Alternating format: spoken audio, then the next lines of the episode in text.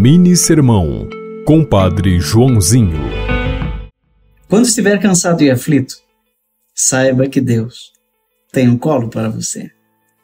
Lembre-se das palavras carinhosas de Jesus, que em êxtase disse para todos nós: Vinde a mim, todos vós que estáis cansados e fatigados, sob o peso dos vossos fardos, e eu vos darei descanso. Tomai sobre vós o meu jugo e aprendei de mim, porque eu sou manso e humilde de coração. E vós encontrareis descanso, pois o meu jugo, o meu jugo é suave, e o meu peso, o meu peso é leve. O sagrado coração de Jesus é o colo de Deus para você.